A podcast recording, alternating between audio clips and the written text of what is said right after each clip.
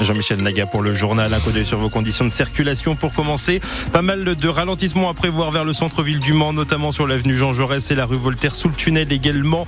Pareil également à Arnage ou pour traverser Guesselard, c'est compliqué à cette heure-ci. Les mêmes ralentissements que d'habitude à Laval, notamment sur l'avenue Chanzy. Soyez vigilants. La météo, Jean-Michel. On prend les mêmes nuages et on recommence ce soir. Demain, pas d'amélioration prévue selon les prévisions de Météo France. Encore du vent et des températures supérieures à 10 degrés demain. Trois personnes soupçonnées d'assassinat au Mans. Elles ont été mises en examen après la mort d'un couple d'octogénaires à Chahaigne, près de la Chartre sur le Loir. Le procureur du Mans l'a annoncé en fin d'après-midi. Les victimes sont mortes à 15 jours d'intervalle. Elles étaient hébergées par un couple de quinquagénaires et ce sont eux, ces deux quinquagénaires qui sont mis en examen avec un jeune de 19 ans, le fils de la suspecte. Bonsoir François Breton. Bonsoir. Expliquez-nous, l'affaire en fait a débuté le 25 janvier, c'est ça? Oui, c'est ça. Une dame de 85 ans doit alors être incinérée. Elle est morte une dizaine de jours plus tôt, le 15 janvier, mais un avocat stoppe la procédure. Il trouve le décès suspect. Le compagnon de cette dame est mort en fait quelques jours plus tôt, le 29 décembre, chez le fils de ce dernier et sa compagne.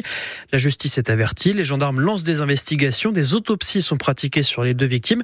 Et c'est là que l'affaire prend une autre dimension. L'un des examens laisse penser que la dame de 85 ans n'est pas morte naturellement. Une personne est intervenue. Le couple qui les hébergeait aurait aussi récupéré tout leur argent. Enfin, des témoins indiquent que les victimes auraient été séquestrées. Elles n'avaient pas le droit de sortir trop loin de la maison où elles étaient parfois enfermées. Autant d'éléments qui ont conduit les enquêteurs à arrêter le fils de cet octogénaire décédé, sa compagne et le fils de cette dernière. Le parquet ne précise pas ce soir le rôle de chacun dans ce dossier, mais tous ont été placés en détention provisoire et l'enquête se poursuit. Et l'enquête donc devra déterminer pourquoi et comment le couple est arrivé chez les suspects ainsi que les conditions d'accueil. Des poursuites sont lancées pour violence sur personnes vulnérables, abus de faiblesse, recel de cadavres et vous l'avez évoqué François, séquestration. Euh, l'hommage national aux victimes françaises des attaques du Hamas en Israël le 7 octobre dernier les mots d'Emmanuel Macron dans la cour d'honneur des invalides à la mi-journée, le plus grand massacre antisémite de notre siècle selon le chef d'État, face au portrait de ces 42 victimes.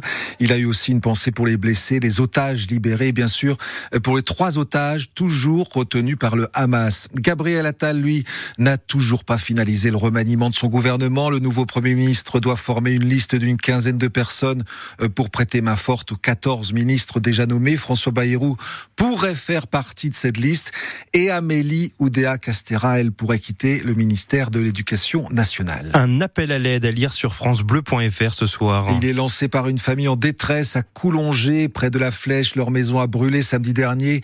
On vous en avait parlé sur France Bleu Maine. Des flammes euh, parties du conduit de cheminée qui ont ravagé toute la charpente. C'est un traumatisme pour ce couple et leurs trois enfants qui venaient de s'installer dans ce nouveau logement il y a un mois seulement. Pas de blessés, mais des pertes considérables. La maison est inhabitable, la famille n'a plus rien. Elle vit actuellement dans un mobilhome au camping de Monsigné. Et la maman lance un appel aux dons, en particulier pour ses enfants de 7, 9 et 11 ans, des vêtements, des jouets aussi. Les contacts sont sur notre site francebleu.fr et sur votre appli ici. Cette manifestation demain soir au Mans, 18h devant la préfecture, les parents d'élèves se mobilisent au sujet de la carte scolaire. Après les premières annonces de l'académie, 50 fermetures de classes contre seulement 7 ouvertures. Tout cela prévu à la rentrée prochaine en Sarthe. Beaucoup de petites communes sont concernées par ces baisses de moyens. Le Stade Lavallois va-t-il se qualifier pour les quarts de finale de la Coupe de France ce soir ah, C'est l'une des affiches de ce soir avec Lyon-Lille qui débute dans une demi-heure, Paris qui accueille Brest à 21h10 et le Petit Pousset de National 3 Saint-Priest qui accueille une équipe de Ligue 2 Valenciennes à 20h30. Au même moment, 20h30, ce sera le coup d'envoi de ce match très attendu par les supporters mayennais. 21 ans qu'on n'a pas vu le stade Lavallois à ce niveau-là. Un huitième de finale en au Puy-en-Velay qui évolue en National 2. Deux divisions donc en dessous des tangos. Il ne faut pas gâcher cette chance, reconnaît le gardien de but, Maxime Aubois.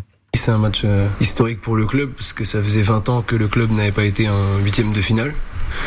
Et en quart de finale, euh, ça fait un petit peu plus, je pense.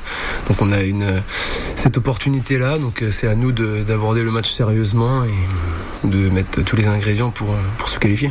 Avec le stade de la Coupe de France, j'avais jamais été très loin. J'ai été une fois en huitième de finale, c'était avec Lyon-la Lyon -la Duchère. On s'était arrêté en huitième et un quart de finale, j'en ai jamais vécu. Donc euh, oui, non, dans une carrière, je pense, euh, ça se représentera pas forcément euh, beaucoup de fois. Donc c'est à nous de, de, profiter de cette opportunité, de, comme je l'ai dit, de faire un match sérieux pour, pour aller chercher cette qualification.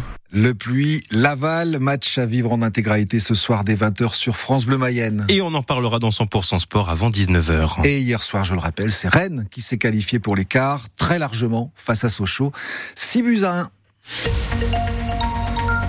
Alors on, on, met la capuche ou mmh. le parapluie, on se débrouille, mais ça mouille dehors. Oui, bah oui, ce sera encore humide pour ce soir. Si vous avez un parapluie, j'espère qu'il va être résistant.